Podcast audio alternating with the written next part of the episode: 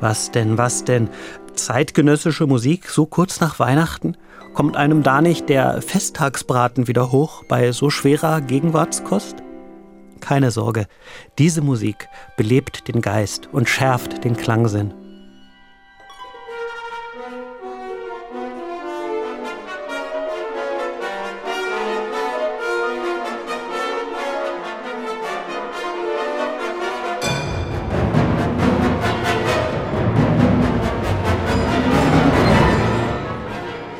Rochana heißt dieses Stück von 2008. Komponiert hat es Unsuk Chin, die aus Korea stammt. Der Titel bedeutet Lichtraum, und zwar im altindischen Sanskrit.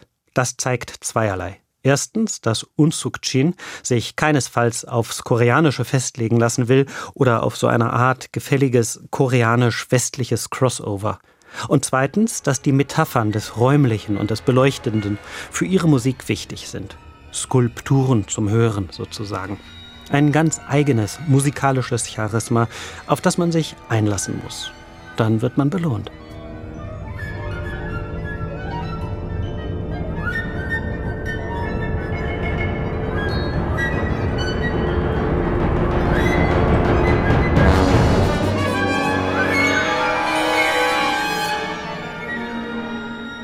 Choros Chordon altgriechisch Tanz der Fäden, inspiriert von der Beschäftigung mit Astronomie und Kosmologie. Hier ist der Belichtungsraum gleich das imaginierte Universum. Die 1961 in Seoul geborene Unsuk Chin ist also nicht nur Weltbürgerin, sondern quasi Weltallbürgerin. In ihrer Kindheit stand die Gottesdienstmusik ihrer evangelischen Pastorenfamilie gleichrangig neben koreanischer Schamanenmusik und sogenannter westlicher Klassik. Keine Grenzen. In den 1980er Jahren ging Chin zum Studieren nach Hamburg zu George Ligeti, ein Meister, aber als Lehrer ein harter Knochen. Und 1988 zog sie nach Berlin, wo sie seither lebt und nie mehr weg will, wie sie sagt. Aber es ist kein Lokalpatriotismus, wenn die Berliner Philharmoniker jetzt ein Doppelalbum mit Musik ausschließlich von Unzug Chin herausgebracht haben. Wenn schon dann Globalpatriotismus. Das Gerüst des Albums bilden drei Solokonzerte für Klavier, für Cello und für Violine. Im letzteren beginnt der Geiger Christian Tetzlaff mit leeren Quinten und darunter kann man den Klang eines indonesischen Gamelan-Orchesters assoziieren, aber eben mit klassischem europäischen Schlagwerk. Kein Exotismus, sondern Atmosphäre, Andeutung.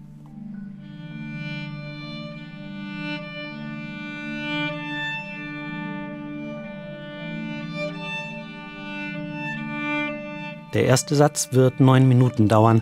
Im Wechsel von Beschleunigung und Beruhigung entwickelt er starken Sog. Das ganze Violinkonzert ist dabei, trotz des modernen Klanggepräges, sonatenklassisch viersätzig.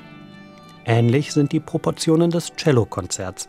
Im langsamen dritten Satz lässt Alban Gerhard sein Cello singen, wehmütig und ätherisch zugleich. Das erinnert mich an Olivier Messiaens Quartett für das Ende der Zeit.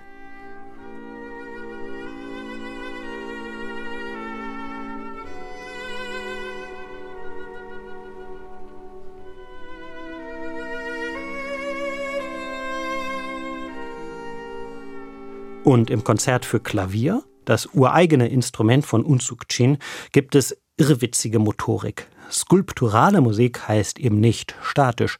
Es spielt Sunwook Kim.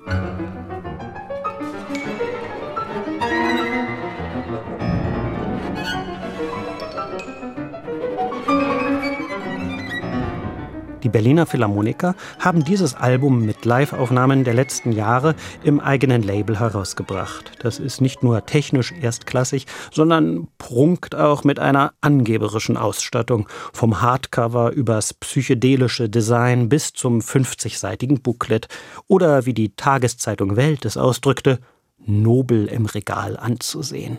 Also ein reelles Weihnachtsmöbel, vielleicht sogar ein weiterer Festtagsbraten.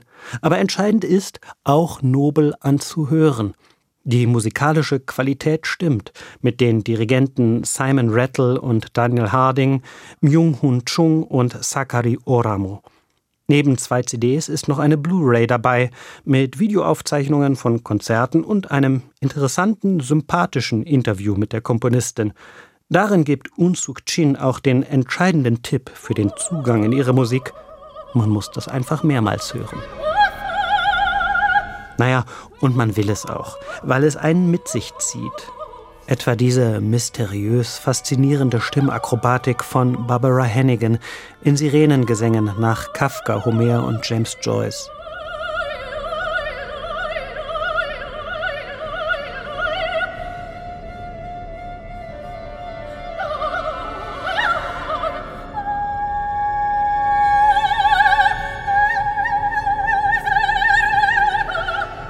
Eine weitere Perle auf dem Unsuk Chin Album der Berliner Philharmoniker.